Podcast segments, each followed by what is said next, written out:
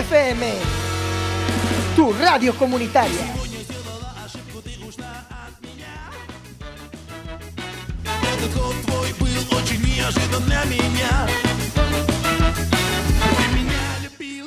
Hoy vamos a hablar de un conto ao revés, este proyecto de música para niños que del cual hablaremos mucho hoy en Quack FM.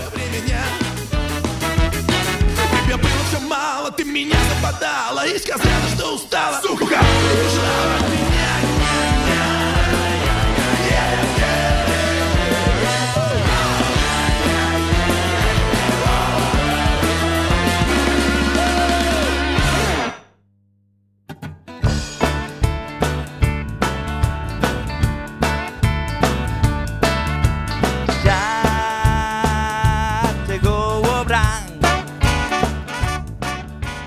Ola, asesante criatura, permíteme achegarche un conto que discorre por un soño e que protagonizan os irmáns Eirín e Milucha, dúas pequenas personas que saben que sempre hai algo que inventar, un libro que ler, un sinal que investigar, ou o que camiño dispoña para estimular a súa curiosidade.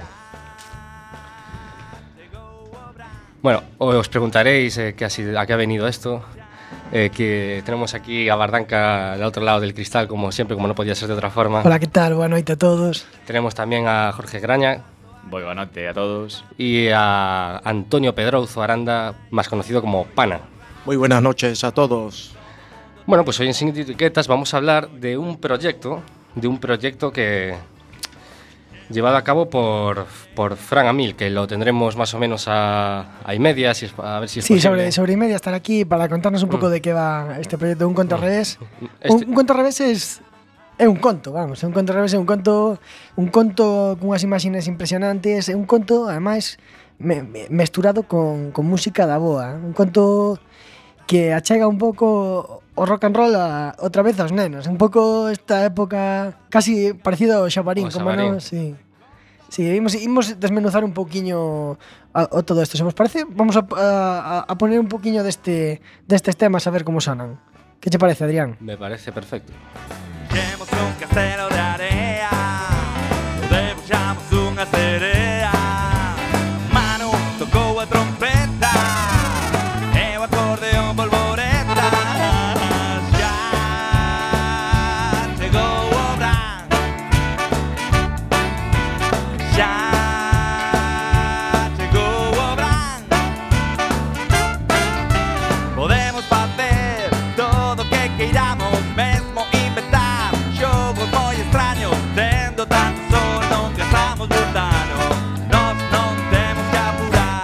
E mola mazo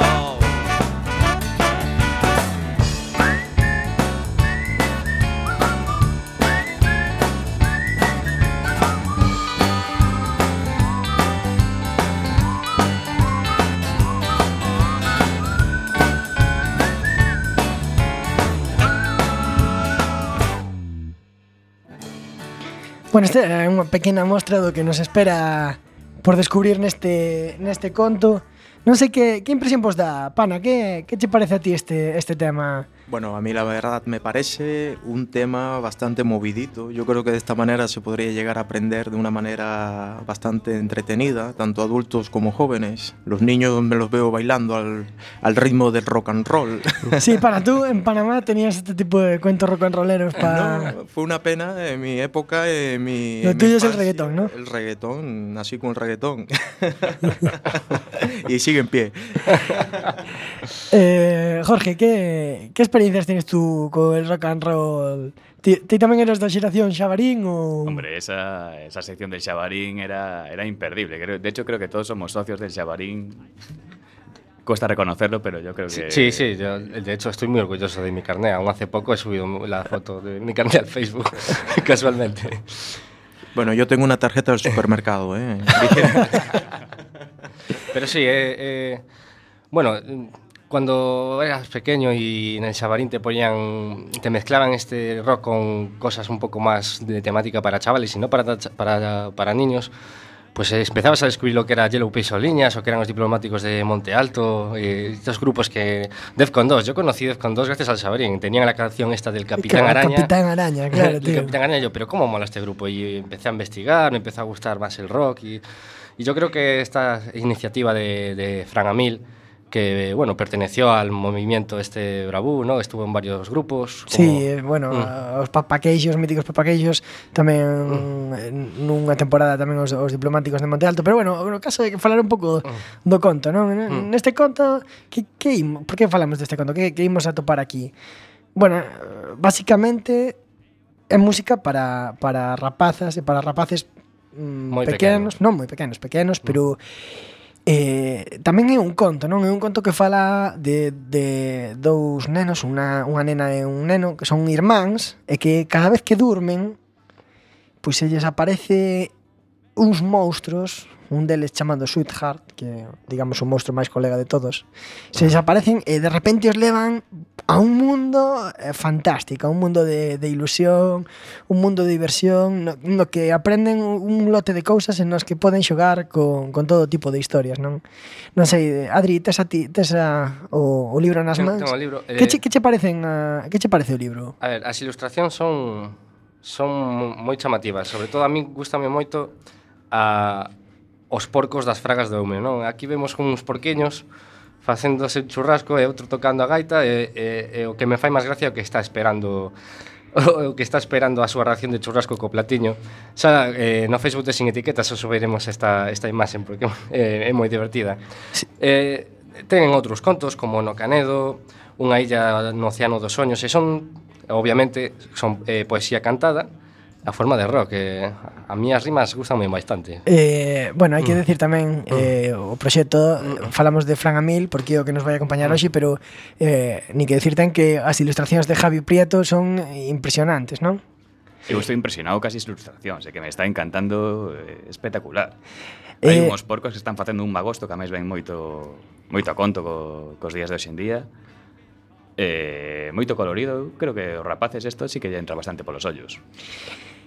Adri, que te, bueno, xa amosamos un pouco da, do, da desa, desta primeira parte que temos que presentar máis tarde, pero antes de nada, xa aproveitando que temos un novo un novo socio nesta aventura de Sin Etiquetas. Pois pues cun socio. Que, que Jorge é o noso novo socio. Eh, eh, aproveitando que economi eres economista, Jorge, ou... Non ejerzo, pero... Canta claro. Aproveitando que temos un economista e, e todo ese tipo de rollo, como nos sacamos, sabemos sacar o mellor de, de cada un de nós, pois eh, decidimos, decidimos que sería boa cousa pois tirar do, do, do que sí. ten cada un, non? Entón dixemos, Jorge, me, me quero en día, fai unha sección, fai unha sección de economía, joder, a ver se si nos podes explicar explicar algo. Eh, Jorge, que está empezando tamén, pois, vou facer a cabecera, tal. Temos unha cabecera cojonuda para presentala E ademais, de, de que nos vas falar hoxe, Jorge? De las burbujas económicas. Burbullas, de burbullas mm. económicas. Estamos, esta está de moda. Sí. A ver, déxame pinchar, déxame pinchar entón a déxame pinchar entón a a fabulosa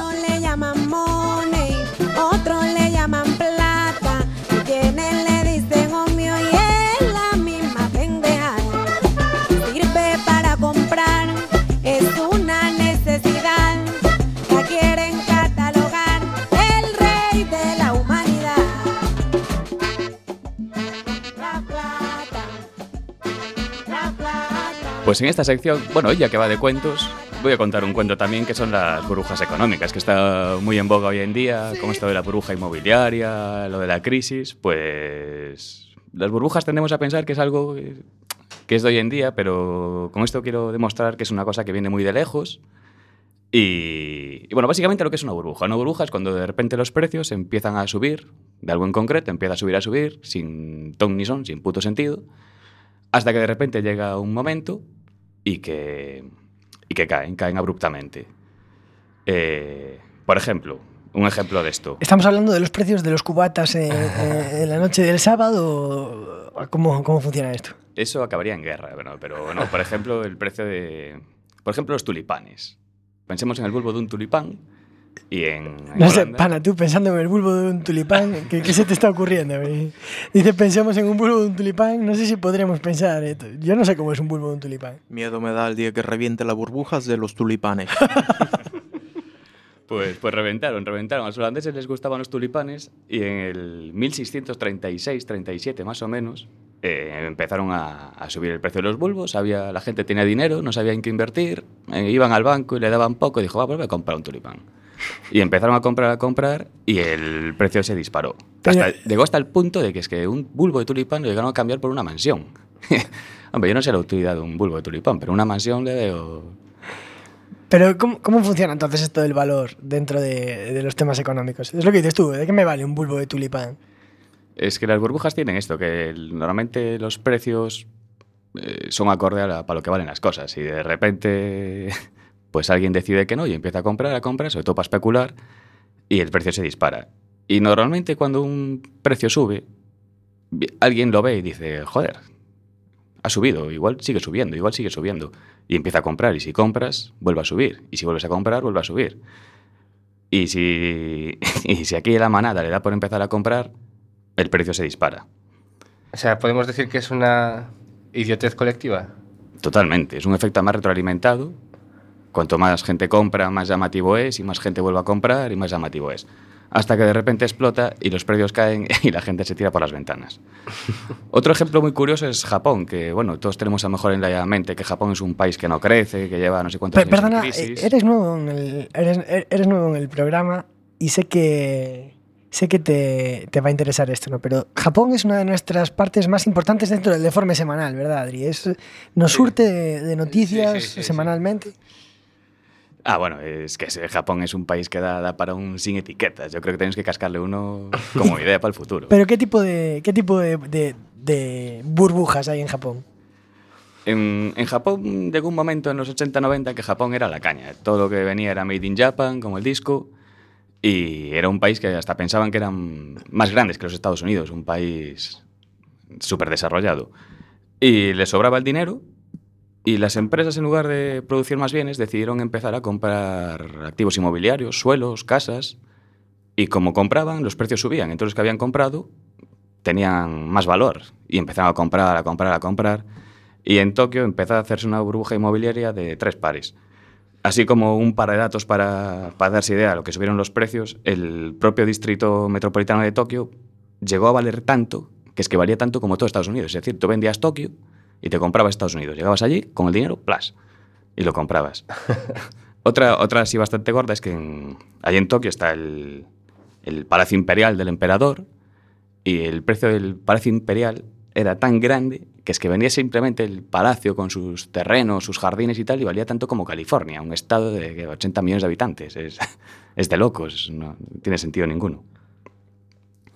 Y, y otro caso curioso, por ejemplo, este que un poquito, un poquito raro además, que es que había una empresa en los 80, 90, no sé si os acordáis de las PDAs, ¿Qué es una PDA? Esto tipo una que eran como las tablets de antes. Poco duró, pero sí, que es existió. el precursor eh, más natural de las tablets. Si no sé si tenéis idea, esa mítica agenda calculadora que podías escribir unos teléfonos, totalmente vintage hoy en día, eso es... Sería un artículo hipster ahora mismo. Pues había una empresa que se, se llamaba 3Com, que tenía una pe- pequeña filial que se dedicaba a hacer esto. Entonces 3Com decidió vender la filial, de vender un 5% en la bolsa, a ver qué pasaba y tal. Y la, filial se disparó en bolsa, la gente tenía fiebre por comprar cosas electrónicas y, y empezaron a comprar las acciones de Palm, que era la filial. Y llegó hasta el punto que es que Palm valía mucho más que la propia matriz. Es decir, Palm igual valía el doble de lo que valía la matriz. Lo cual es ilógico, ¿no? Es, si quieres entonces comprar las acciones de esa compañía, cómpralas de la matriz.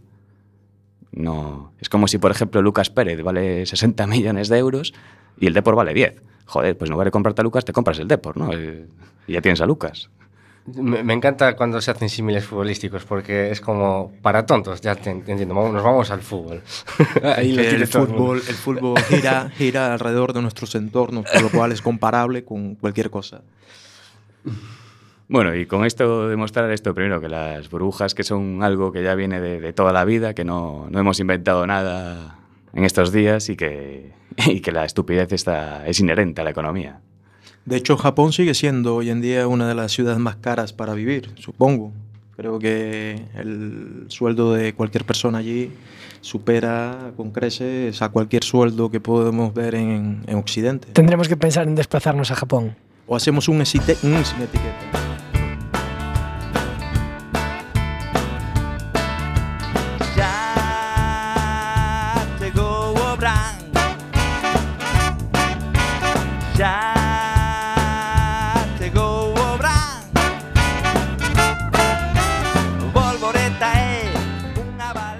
Bueno, seguimos a escoitar estes anacos do, do conto CD de Fran Amil, un conto ao revés. E eh, mentres, eh, bueno, imos recordar, Adri, se che parece, podemos recordar a, por que canles nos poden contactar os nosos ouvintes?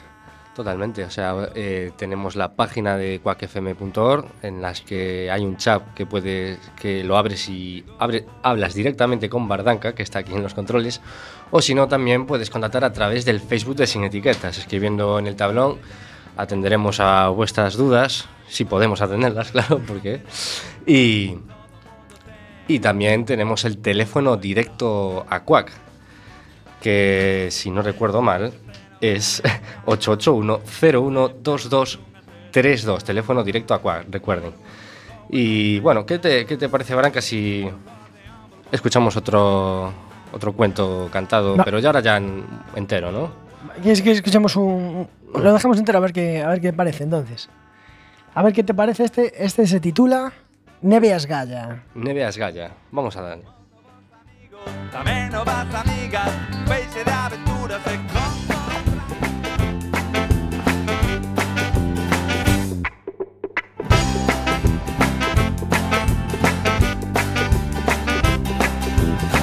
petó fixose inverno Puxo bufanda ao sol. Todo encheuse de neve E a festa comezou. Preparamos unhas bolas Para lles guindar Os primeiros que pasasen Que xeito de atinar. Para sorrir Vamos cantar Vamos xogar Vamos gozar. Para sorrir vamos cantar, vamos jogar, vamos gozar. Imos facer moitas cousas, mesmo se cadra un avión ou un minibus para catro, para ir ata a estación. Todo que se nos antolle, poderemoslo facer.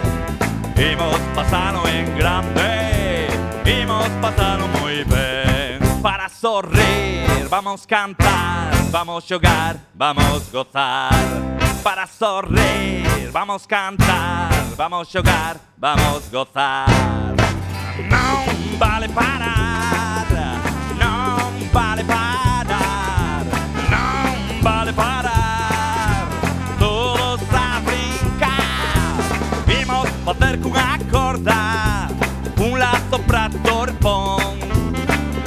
despiste é un trosma E a banda por lambón.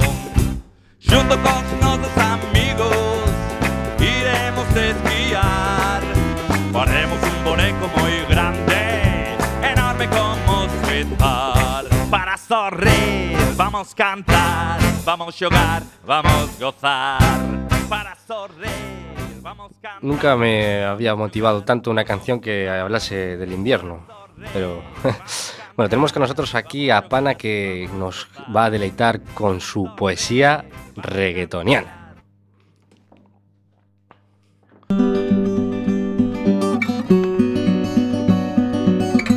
Con Pana el verbo florece sobre el bombo y caja. Llega la poesía reggaetoniana.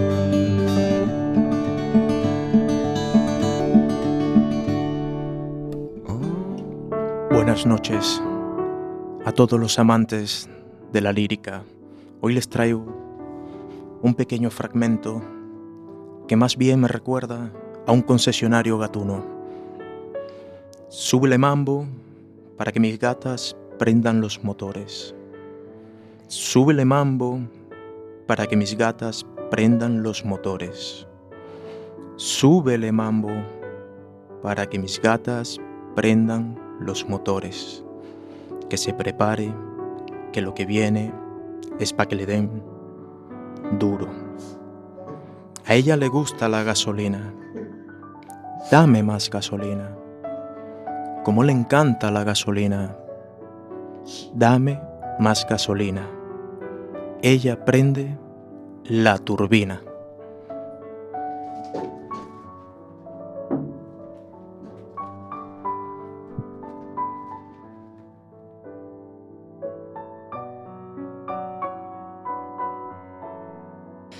Bueno, pana, a verdade é que outra vez impresionante este, este tema increíble, pero creo que aínda nos podes ofrecer algo máis, verdad, pana? Por supuesto que sí. En este día de la hispanidad también he traído algo acorde y quiero que todos escuchen. Miami me lo confirmó. Puerto Rico me lo regaló. Dominicana ya repicó. Y del Caribe somos tú y yo. Y se formó la gozadera. Miami me lo confirmó. Y el arroz con habichuela, Puerto Rico me lo regaló. Y la tamborera merenguera, dominicana ya repicó. Con México, Colombia y Venezuela, y del Caribe somos tú y yo.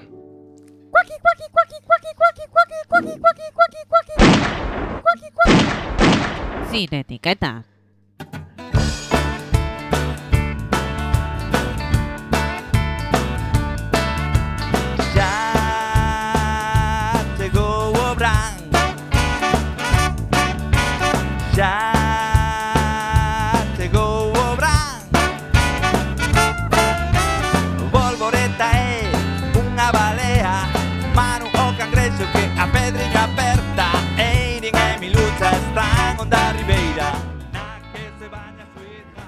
Bueno, eh, tenemos ya con nosotros a Fran Amil, que está aquí entrando. Esto son, es la magia del directo. Rigorosísimo directo. Rigorísimo eh, directo. Eh, radio comunitaria 103.4. Eh, Quack FM sempre o pedo directo eh, Podemos saludar xa o noso amigo Fran Amil Que vai chequear o seu micro Onde a que a voz portentosa Nosa, moi boas. Hola, ahí, aquí ahí estamos, estamos. Perfecto. Recibe está ben, non? Sona, sona, genial. Bueno, pues aquí temos a Fran Amil, o autor deste ilustre conto ouvido. Eh, que che parece, Adri? Moi ben, eu eh, teño xa unha pregunta para el, pero Jorge, querías añadir algo? No, eu quería, o primeiro, preguntarlle, isto é eh, un conto ao revés, así, en concreto, a que A quen vai dirixido? A nenos de que idade, eh, por exemplo? Mm, vale, eh, a quen vai dirixido? Dirixido vai, a, en principio, eh, a todos os públicos. Vale, eh, Perfecto, porque eu queria comprarlo tamén. Claro, é, é, é que para en, en principio, en teoría para para Editorial Galaxia é un traballo enfocado a, a nenos entre 4 e 10 anos que ten algo que ver, pero tamén pode, pode ser para cativos e acaba sendo para adolescentes, aí acaba sendo para adultos, de feito nos concertos que estamos facendo, bueno, xa leva, levo agora mesmo 10 concertos con diferentes formatos, eh, en solitario, en dúo, en diferentes dúos, con saxo, con, con trompeta, a veces en trío, outras veces con banda, en quinteto. Eh, chega algúns nenos, a outros nos deixa un pouco desnortados e desnortadas, pero tamén lles chega aos pais e as nais e as aboas e aos primos, primos. entonces é, é genial porque non está enfocado a, a, un, a un digamos nicho de edade mm, ou moi restringido restringido, non, non, non, vai, está moi aberto pero si sí, obviamente en principio si sí é para nenos porque é unha historia protagonizada por dos irmãos eh, por pequeniños e, e bueno, si é unha especie de, de conto. Non é que o conto, todo o conto sea o conto ao revés. Un conto ao revés é unha das cancións. É unha das cancións. Acaba dándolle título ao álbum, pero pero en realidade é unha das cousas que acontecen dentro do do, do, do da historia, porque a historia en realidad é esa historia deses dous irmãos. Se queredes, seguimos desvelando. e, e que diferencias con outra música para nenos podemos atopar en un conto ao revés? Vale. Porque, eso. bueno, eh, cabe aclarar que o libro ven con un CD. Sí, vale. eh, que diferencia ten para con outros discos para nenos? Pois pues, penso que polo de agora eh, é máis nunha clave pop rock eh, que é algúns dos traballos que son igual máis sofisticados pero tamén máis medios tempos máis suaviños máis mm, con máis orientados sí, a, a a, a non sei se a, a, a un público máis infantil ou se si simplemente que pois non sei, quizá unha capacidade de compositiva mellor. Eu só sei facer o que sei facer, en este caso é pop rock. Nos falábamos, Fran, cando, cando demos a presentación do, do conto, que, que nos lembra un pouco esta música rock que, coa que crecimos todos do Xabarín. Non sei se, se o mellor, a ti te parece que o mellor se pode semellar en algo a, esta, a isto que nos, que nos convidaba sempre Xabarín entre Son Goku e Doraemon, non sei. Mm, pode ter algo, está, eh, está claro que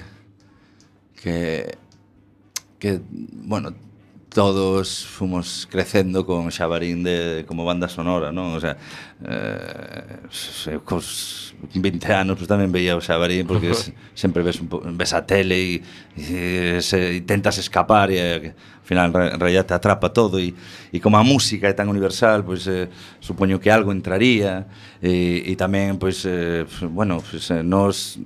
O sea, eu botei moitos anos tocando con xente da, de, daquel, daquel tempo no? e daquel, daqueles movimentos o, sea, o Bravú pues, en certo sentido o iniciamos unha serie de grupos galegos e paralelo ao Bravú se estaba desenrolando o, o Xabarín Clube digamos que eran as dúas corrientes musicais eh, de, de música galega contemporánea. Entonces sí, efectivamente hai hai un toque de rock and roll que pode levar por aí, pero tamén efectivamente hai pues hai un toque mm, pop rock que, que ten que ver un pouco tamén pois, eh, coa miña evolución musical porque escoito moitísima música empecé en grupos de pop rock E cando, cando na túa evolución musical bueno, no teu momento oh, oh. de vida como funciona este, de, este berro bravú se, se traduce tamén un pouco en, en de repente un berro bravú para nenos con este conto, un conto ao revés Vale, eh, Mm, vamos a ver, eh, Brabu era algo moi moi moi eh, heteroxéneo, ¿no? Eh, eh, era rock Brabu, pero no rock Brabu había eh,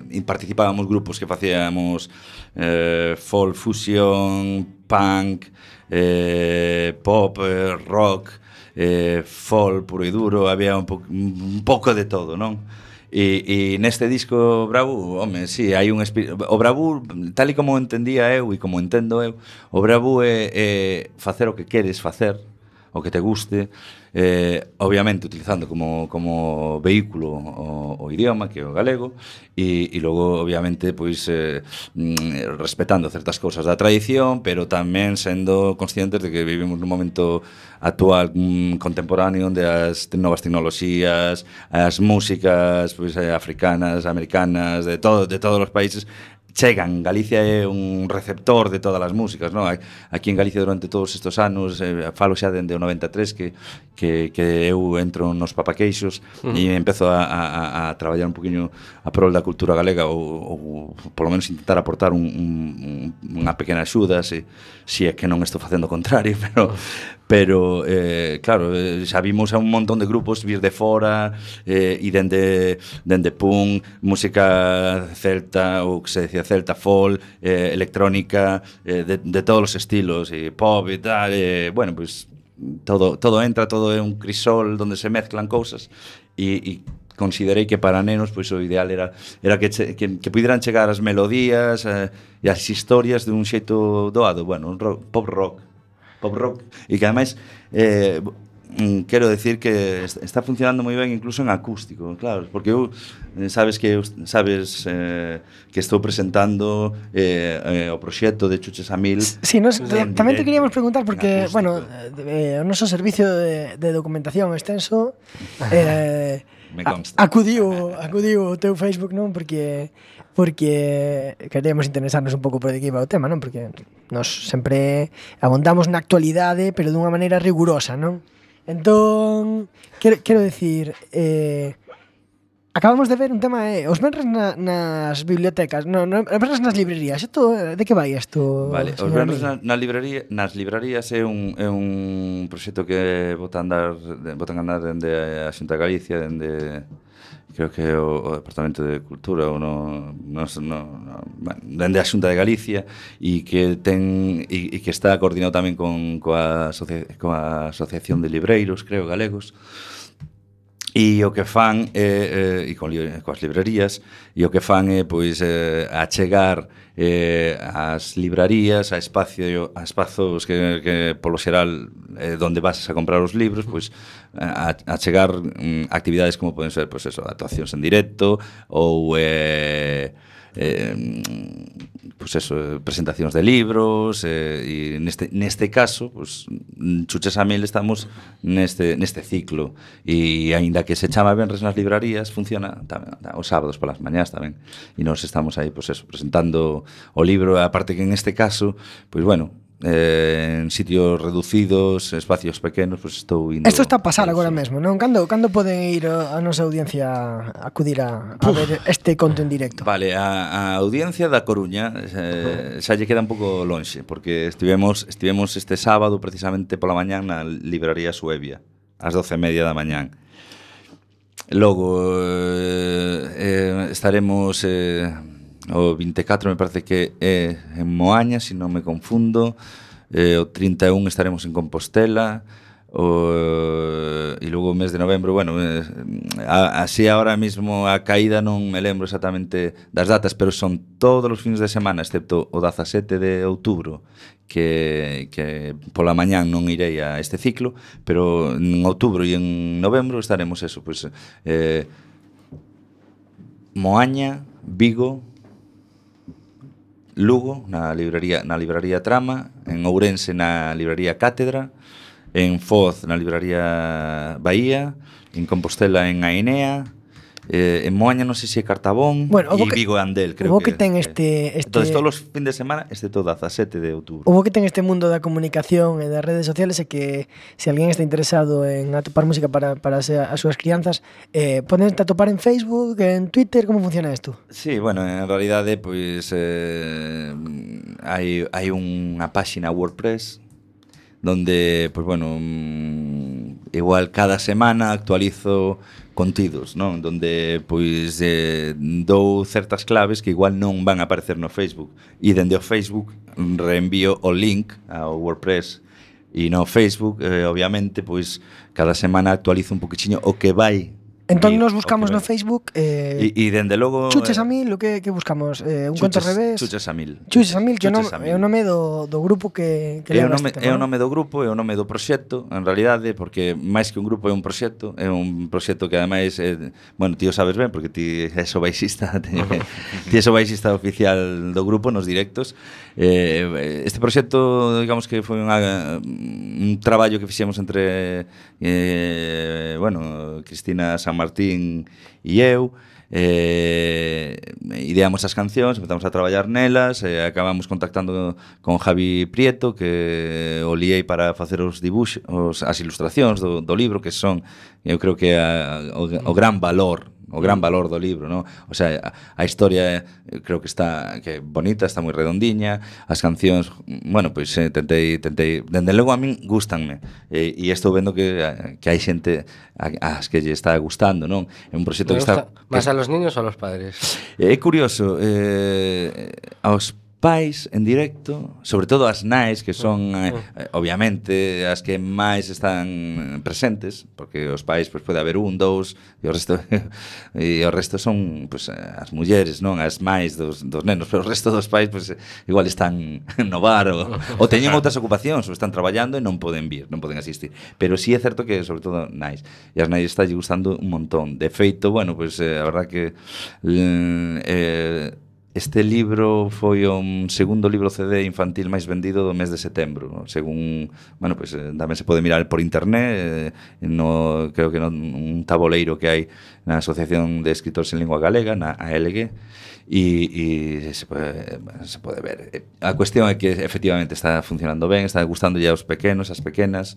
a non tan pequeno, non tan pequenas, e o máis interesante está eh, resultando mm, atractivo para, para nenos e nenas eh, castelano parlantes, no? que non, mm. non adoitan a falar galego e de repente pois é eh, curioso porque mm, eh, nos directos eh, mm, claro, os nenos e as nenas non nunca minten miranche os ollos e, e se lles gusta o proxecto se implican, senón desaparecen.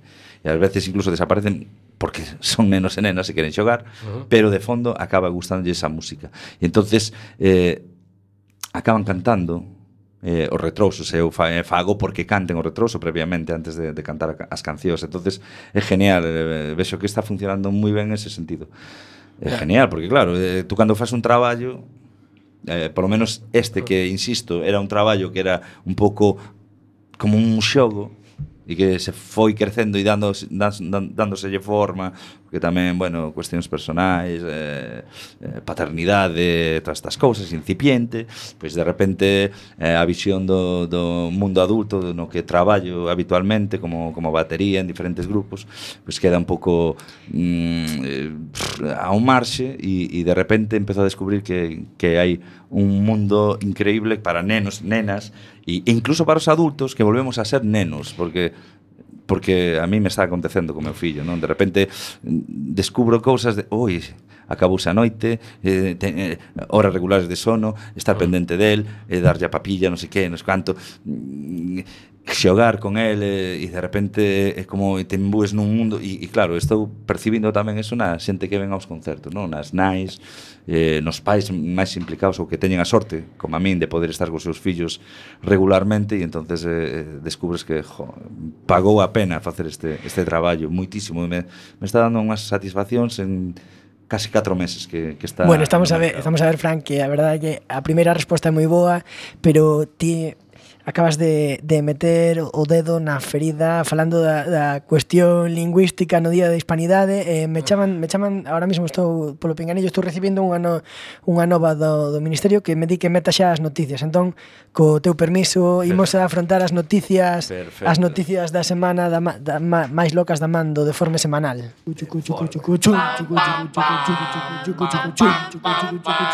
El deforme semanal. Así arrancan los informativos del tiempo en Rusia, incluyendo la guerra en el pronóstico del tiempo. Al loro. Octubre en Siria es un mes estupendo para volar. La velocidad media del viento es dos- es do- 2,4 metros por segundo, con ráfagas fuertes solo una vez al mes y con lluvias cada 10 días. Están insinuando que es un buen momento para ir a tomar el sol en Siria. Qué majos. A ver si hacen también publicidad de Coruña, pero sin bombardeo, claro. Correcto. En la pantalla, a la espalda de la presentadora, vemos un gran caza a gran escala. A la que a la mujer añadió que es el momento para la operación aérea. Ha sido muy bien elegido. Bien por Vladimir Putin. Putin. Sin duda, unas noticias del tiempo muy completas. Solo que más que el tiempo habría que llamarlo publicidad de guerra, ¿no? En las redes sociales, algunos espectadores se quejan del creciente tono propagandístico, que no invadía el pronóstico del tiempo desde la URSS. Que va, no es propaganda, hombre. Qué mal pensado. Simplemente están preocupados por la familia de los pilotos. Interceptados 14 condones con cocaína con destino al Vaticano. Los condones llevaban un total de 340 gramos y estaban ocultos en un cargamento de almohadas, donde su destino final era la oficina postal del Vaticano. Hombre, no entiendo la necesidad. ¿Qué necesidad hay que rellenar de, de cocaína la mercancía principal? Son ganas de buscarse problemas. El presidente de Estados Unidos, Barack Obama, está a punto de hacer su primera visita oficial a Kenia, donde le aguarda una curiosa propuesta.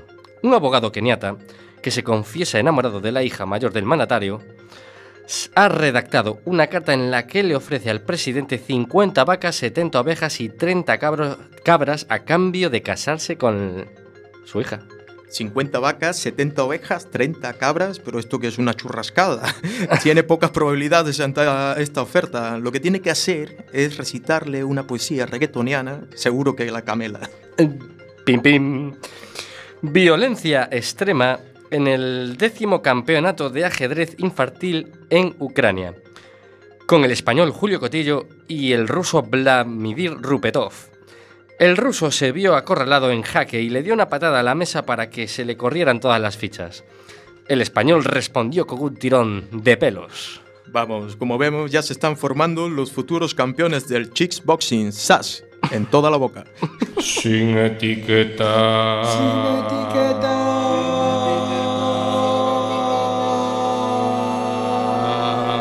¡Sin etiquétate!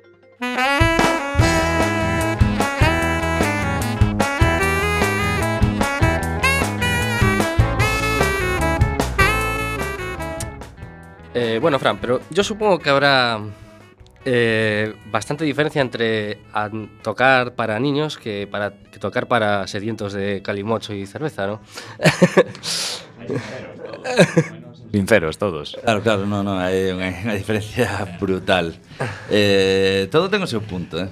Quero decir, o sea, t- tamén para tocar pola noite para xente que está en trance de eh, etílico ou trance de, de outro tipo de sustancias, pois eh, está, está ben, porque, bueno, eh,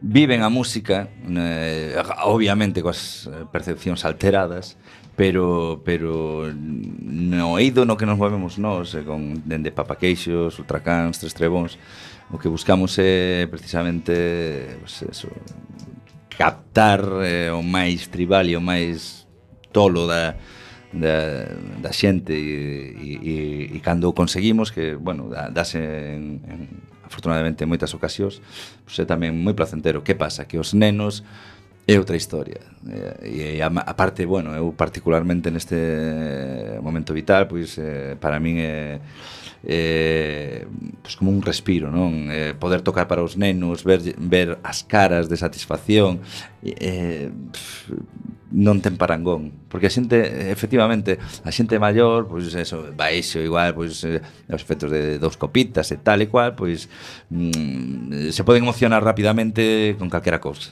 Sabes, mm. non é unha excusa para socializar, bailar e desconectar, pero os nenos fíxanse no que está acontecendo. Entonces, se lles gusta, lles gusta, e se non lles gusta, non lles gusta. Pero... E hai momentos, hai momentos no directo que que que chega a asustar, non, ver pues, o que aparentemente indiferencia e en algúns casos Pois sí, pode ser indiferencia, non? O, o, o que non lles gusta, simplemente collen e marchan. Tamén pasado nos primeiros concertos. E, e, e ser desalentador, non? No sentido de, joa, macho, pois algo non estou facendo ben. Pero bueno, axuda que logo cambies as dinámicas, que replantexes un poquinho as estructuras de algúns temas, a orde dos mesmos. E logo hai outra cosa que, que demanda moito os pequenos e pequenas, no? o, sea, o que o, o que o directo para eles demanda que interac interactuación. Interactuación. Que os adultos é difícil. Quer decir, eh, os adultos eh, vemos moitas cousas, estamos moi moi moi al loro do que acontece e do que non e, e en un momento determinado pois podemos mm, adoptar ese rol ou esa pose de, "Buah, me la sopla todo."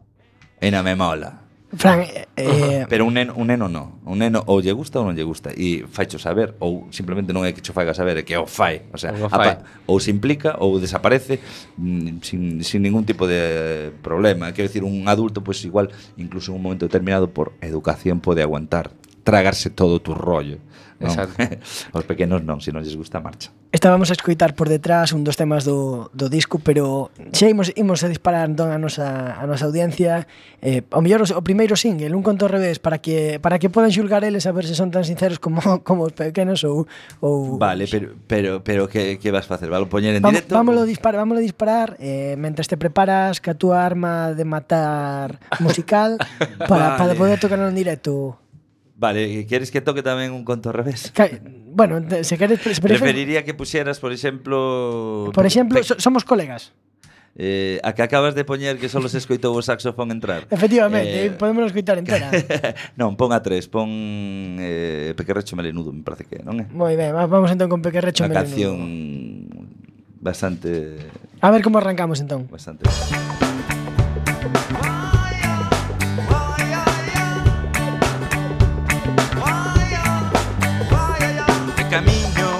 afogar, atopei un animal.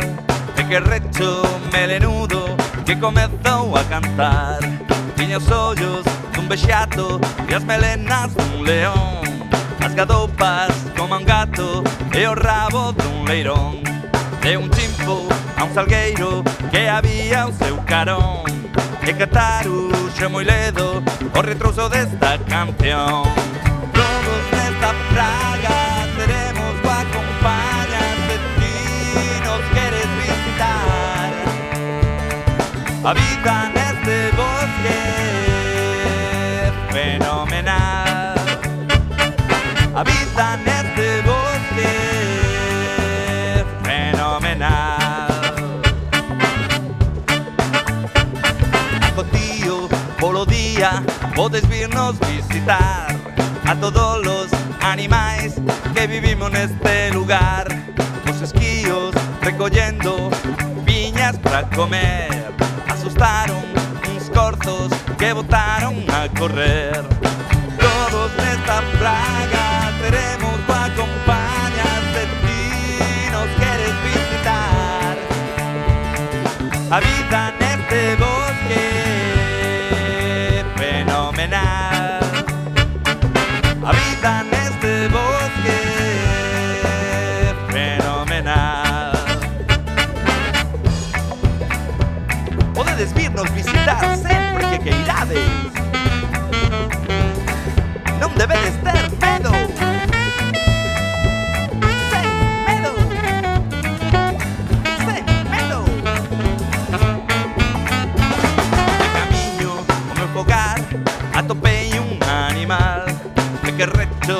melenudo que comezou a cantar. Tiña os ollos dun bexato e as melenas dun león. As gadopas como un gato e o rabo dun leirón De un chimpo a un salgueiro que había o seu carón E cantaruse moi ledo o retroso desta canción. Todos nesta praia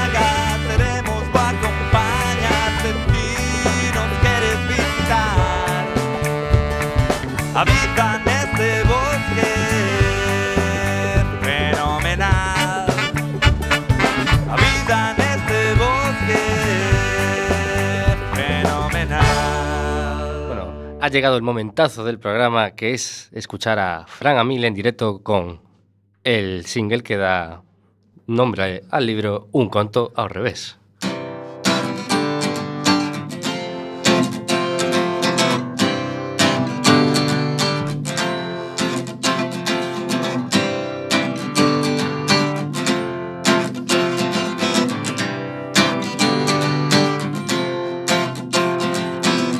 Caperuchiña de cor azul atopou un lobo verde Cantándolle un blues a unha ra azul celeste Que o río chimpou e atopou un salmón rosa Xogando mus nunha tablet moi borrosa Pola beira pasou un coello violeta Cun reloxo marrón e non tiña moita presa Un xastre apareceu Rodeado de xigantes Botaron a correr Na procura de elefantes. Este é un conto revés. Nada é o que semellase Este é un conto revés Que non ten cabeza nin pés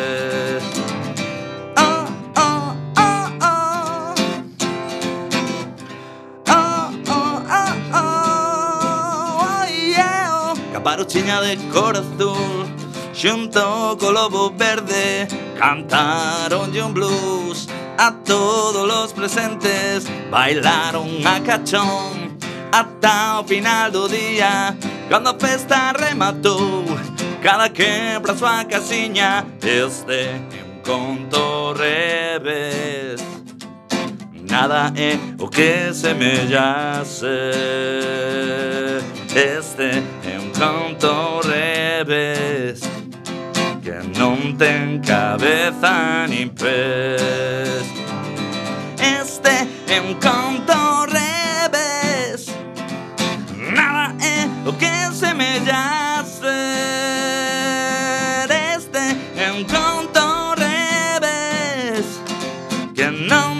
Cabeza nin pés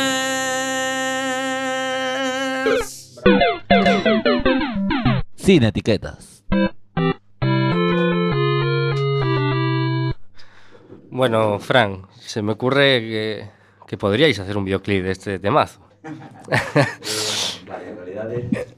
En realidade hai hai videoclip. Eh, o que pasa que Ata probablemente a vindeira semana non estará disponible. Eh, Oxe visionei, no? E, bueno, a verdad que estou moi contento. Eh, ten moi boa pinta e, dende logo,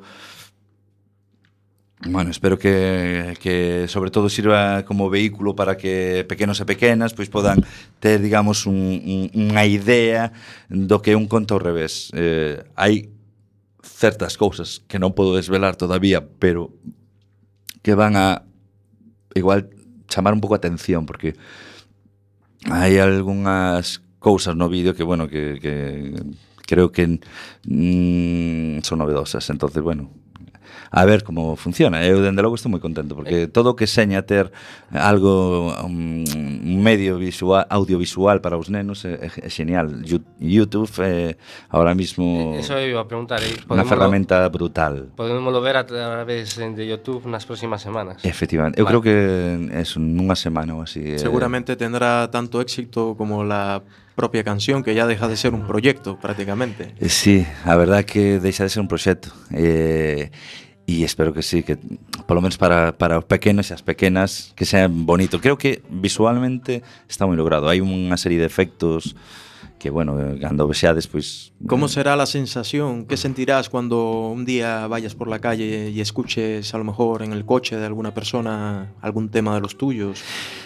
Mm, mira, a verdad que uf, eso pasoume cos papaqueixos escoitándome na radio, pasoume con Ultracans escoitándome na radio, E, e con un conto ao revés eh, é curioso porque todavía non tuven esa pero seguro que vai ser un puntazo. Sabes, é, é joder, que é unha creación, hai un, tra é un traballo moi grande de moita xente, moitos músicos eh, e, e Porque, canto máis o escoito máis me gusta. Eu esco, o, obviamente dende, dende que empecé a traballar nel, dende que xa tiña, digamos, eh, o disco pechado, o escoito casi dúas, tres veces ao día. Non me canso, o sea, claro, é meu, é meu traballo, sabes? Igual para outra xente pois pode ser un pouco pesado. Me, me comentaba algunha algunha das nais que levaron o disco que pois que este sábado mm, me escribían en Facebook dicindo que bueno, pois que a súa filla encantaba o disco e que había unha canción que xa no Canedo que, que, que xa, xa sabía e tal, non? Entonces esas cousas son pff, super satisfactorias porque y, y eh, para traballaches nos... para, para, para chegar aos nenos e as nenas para... e, e estamos chegando aos nenos e as nenas e iso, iso xuroche, o máis bonito, o sea, espectacular. Claro, sabes, porque é, é que levo moitos anos facendo traballo para adultos, mm, autoproducindo, O sea, temos un estudio de grabación, unha serie de personas que estamos neste disco traballando, levamos anos facendo cousas en Ultracans, vimos de, dos Papaqueixos, levamos dende o 93 traballando xuntos algún de nós. E de repente esto, este traballo en 4 meses pff, me cambia toda a perspectiva vital, porque, o sea, que é o éxito? Claro, eu, moitas veces para min é moi difícil a xente de Coruña, a xente que non me coñece, pois igual Decirle, joder, que sabes, que levamos 20 anos facendo cosas moi brutas, moi brutas, quero decir, de, de poñer a todo un a todo un campo da festa a bailar, de irnos a Barcelona e arrasar, de ir a País Vasco e arrasar, e igual o contas aquí, de, joder, que chulo, no? Pero, pero logo hai xente que, que, que o ve, eh, coñecidos, que, que, que incluso en algún momento pues, normal, é, no, é normal, non? Decir, jo, eso de facer música en galego, eso de, fa, que, que, que giña e tal, non? E logo veña a un concerto e alucina do que se vive, do que, do que acontece. Non o podes describir porque podes quedar de pedante, pois o que me está pasando con, con libro para nenos é, é mellor, é mellor. E ojalá é o que dis tú chegue non moi lonxe o momento de poder escoitalo nas radios. Que pasa? Estamos en Galicia, é moi difícil, o sea, se non é por emisoras como Quack, como vos, que estades facendo traballo sempre na trincheira e que espallades cultura de verdade, porque se non é por vos, moitas destas cousas non, ten, non terían difusión nos medios, o sea, sorpréndeme ter ido a Radio Galega, ter estado en Onda, Onda Cero presentando, claro que tamén chegaba en momentos en que pois, eh, a Feira do Libro de Coruña o 5 de agosto, ou o Festival de la Luz con, que organizaba Luz Casal, Luz Casal. entonces eh, en esos momentos de repente, buah, todo é como, uh, uh es, Dios, la hostia, estás aí, estás, bueno, Fran, estás na pomada. Per, perdónanos porque lamentablemente, aínda que isto sexa unha, sí, sí, unha sí, radio me, comunitaria, eh, de hablar de mi libro. Unha radio comunitaria e eh, eh, podamos expresarnos todos libremente. Isto vai chegando a súa fin, entón como temos que, que pecharse ao noso programa, ao mellor eh, podernos recordar pouco a pouco eh, onde podemos atopar o teu traballo, onde pod poderíamos mercar este este libro. Vale, eh, este traballo eh, se buscades eh, por internet, poñedes un conto ao revés, chuches a mil, de repente vos vai a aparecer un montonazo de... de, de, de Editoriales digitais. Efectivamente. E, a, e ao mesmo tempo de espacios físicos, eh, Hai, hai unha páxina que fai un relatorio de, me parece que son 24 librarías, pero que mm. está en máis. Eh, e se non, sempre está a posibilidade de ir á libraría e decir, eh, tedes un conto revés de Chucho Samil? Ai, non, e tal. Mira que o ah. saca Editorial Galaxia ou Sonárbore, que é, digamos, a filial. Bueno.